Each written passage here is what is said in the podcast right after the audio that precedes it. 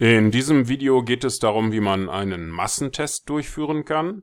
Wir verwenden hier den zufallsbasierten Einstieg aus dem letzten Video.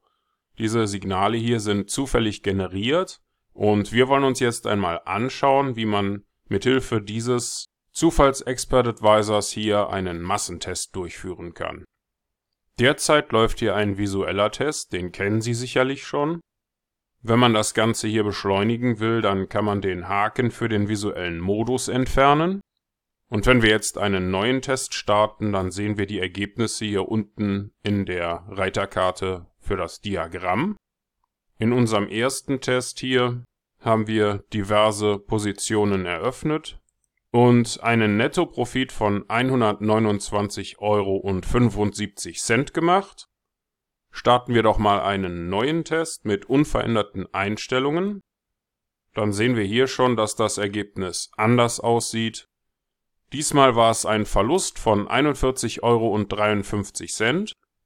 Machen wir einen dritten Durchlauf. Dann haben wir wieder ein anderes Ergebnis.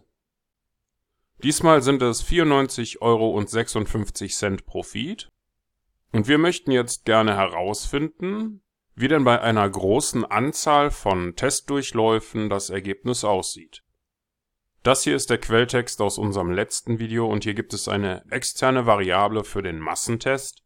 Die steht hier auf 1 und wenn wir auf die Reiterkarte Einstellungen klicken, dann kann man hier über Expert Advisor Optionen unter Eingaben hier die Werte für die Variable sehen wir haben einen derzeitigen Wert, einen Anfangswert, einen Schrittwert und einen Stoppwert. Den Stoppwert stellen wir hier mal auf 10 und den Schrittwert auf 1, klicken auf OK und starten einen neuen Test.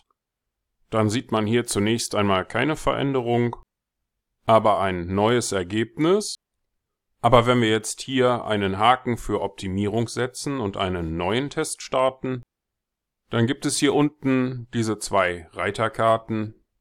Das Optimierungsdiagramm zeigt solche Punkte und die Reiterkarte für die Ergebnisse der Optimierung zeigt uns die Endergebnisse. Hier auf der rechten Seite werden die Werte für den Massentest ausgegeben.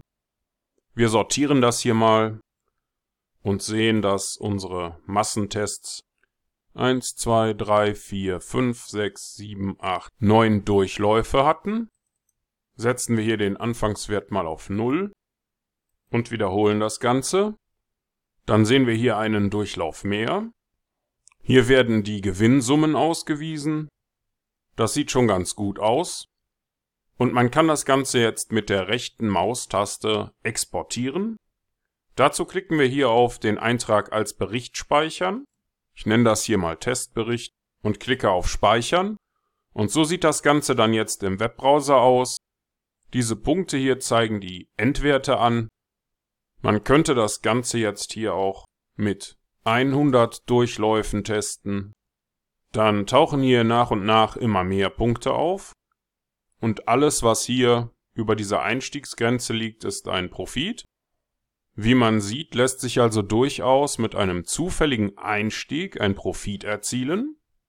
Wir sind jetzt hier bei 30 Durchläufen und man kann ganz gut erkennen, dass der durchaus überwiegende Teil aller Durchläufe positiv war. Und wer solche Massentests nicht macht, der wird niemals erfahren, ob oder wie viel besser ein Einstieg gegenüber dem Zufallseinstieg ist.